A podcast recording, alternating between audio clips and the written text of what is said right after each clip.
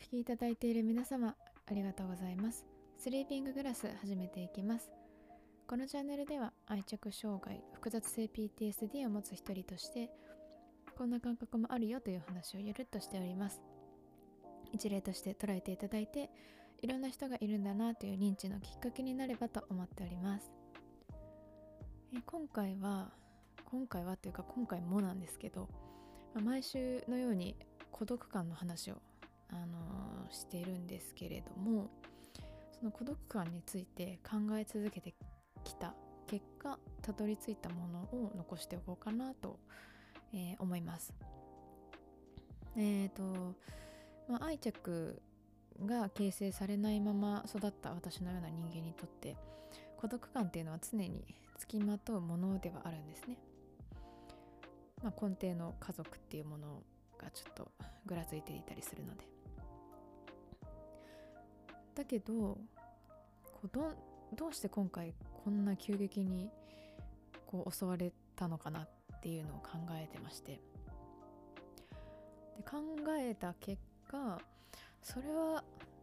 理解されていないっていうところそんな感覚にあるのかなっていうふうにね思いました。はい。親から離れて姉と連絡を取りにくくなってで会社にも属していない幼なじみと呼べるような友達もいないでまあ最近高校時代の友達ともちょっと距離ができ始めたというかあまり会うこともなくなったし、まあ、パートナーもいないしっていう形で、まあ、物理的にも孤独を感じやすい状況が揃ってはいます。うん、孤独感があって当然だろうという状況ではあります。だけれどもこの状況だけじゃないなと思って何かが引っかかってるなと思ったんです。で思い返すとこの状況をこういうふうに淡々と話して知っている私がこういう状況だっていうのを知ってる SNS 上の友達はいるんだけれども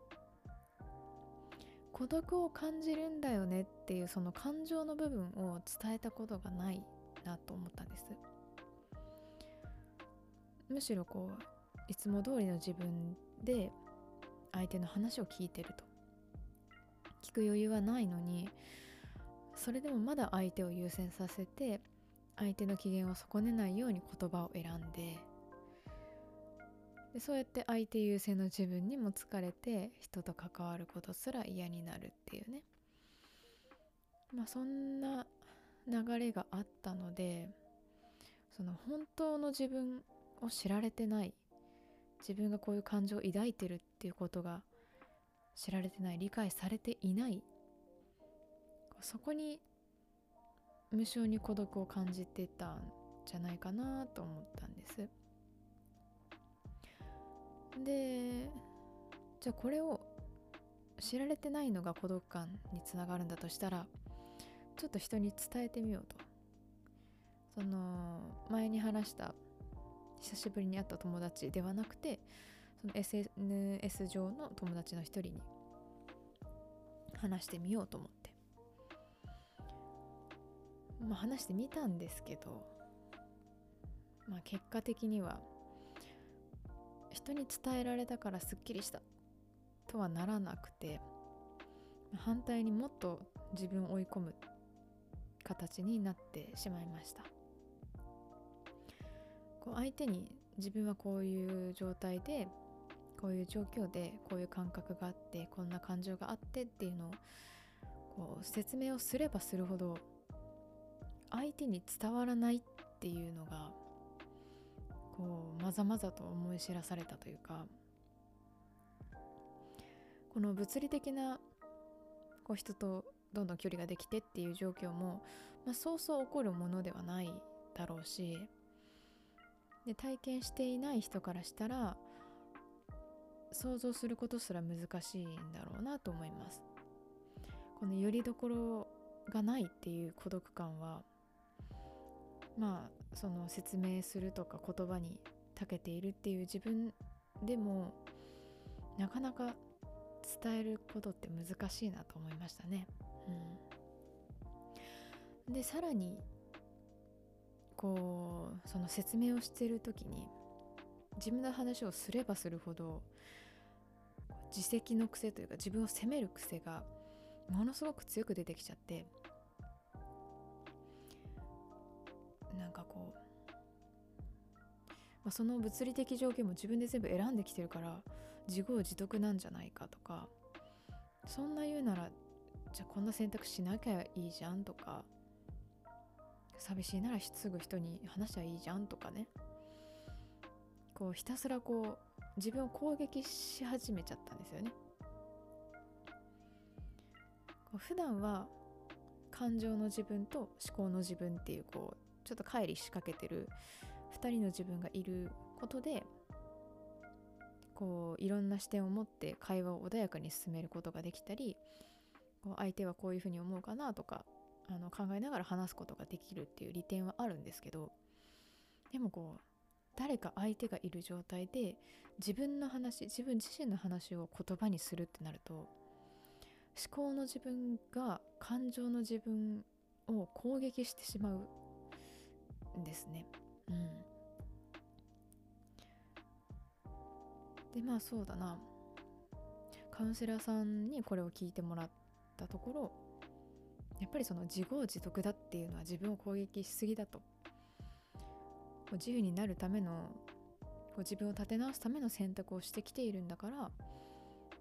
こう当然の選択で何も悪くないんだよって。その自分がこんな選択をしなきゃいいとかっていうのはそもそも簡単なその物理的状況を整えるだけで解決する問題ではないからって。うんやっぱ本当に癖が強いんだろうなって思いました。うん。だからこうね話してみた結果試してみた結果今の私としてはこう苦しい時は人に吐き出せばいいっていう方法は合わないなと思いましたね。うん、かといってこう孤独感を消すために人と会話をするこの自分の感情を出すんじゃなくて人と関わりを持ってあの孤独感を消していくっていう方法が取れるかっていうとその人と会話するイコール人の機嫌を取るっていう状態になってしまうので今の私はどうしても無意識にやってしまうのでただそのエネルギーはないんですよ。うん。なんかこうイライラしてきちゃったりとか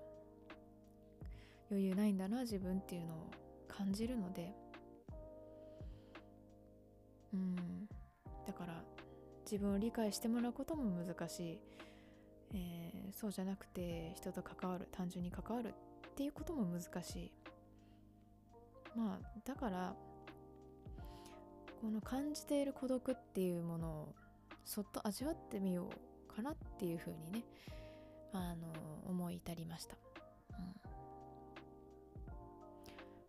ん、なんかこうああ孤独だなって感じるんだなとか寂しいんだなとかいろんな選択をしてきたんだなって今何にもない感じがするけど何にもないから自由だし一番欲しがってた自由が手元にあるんだなって。まあ寂しいけどっていうね。そういうのを感じていく。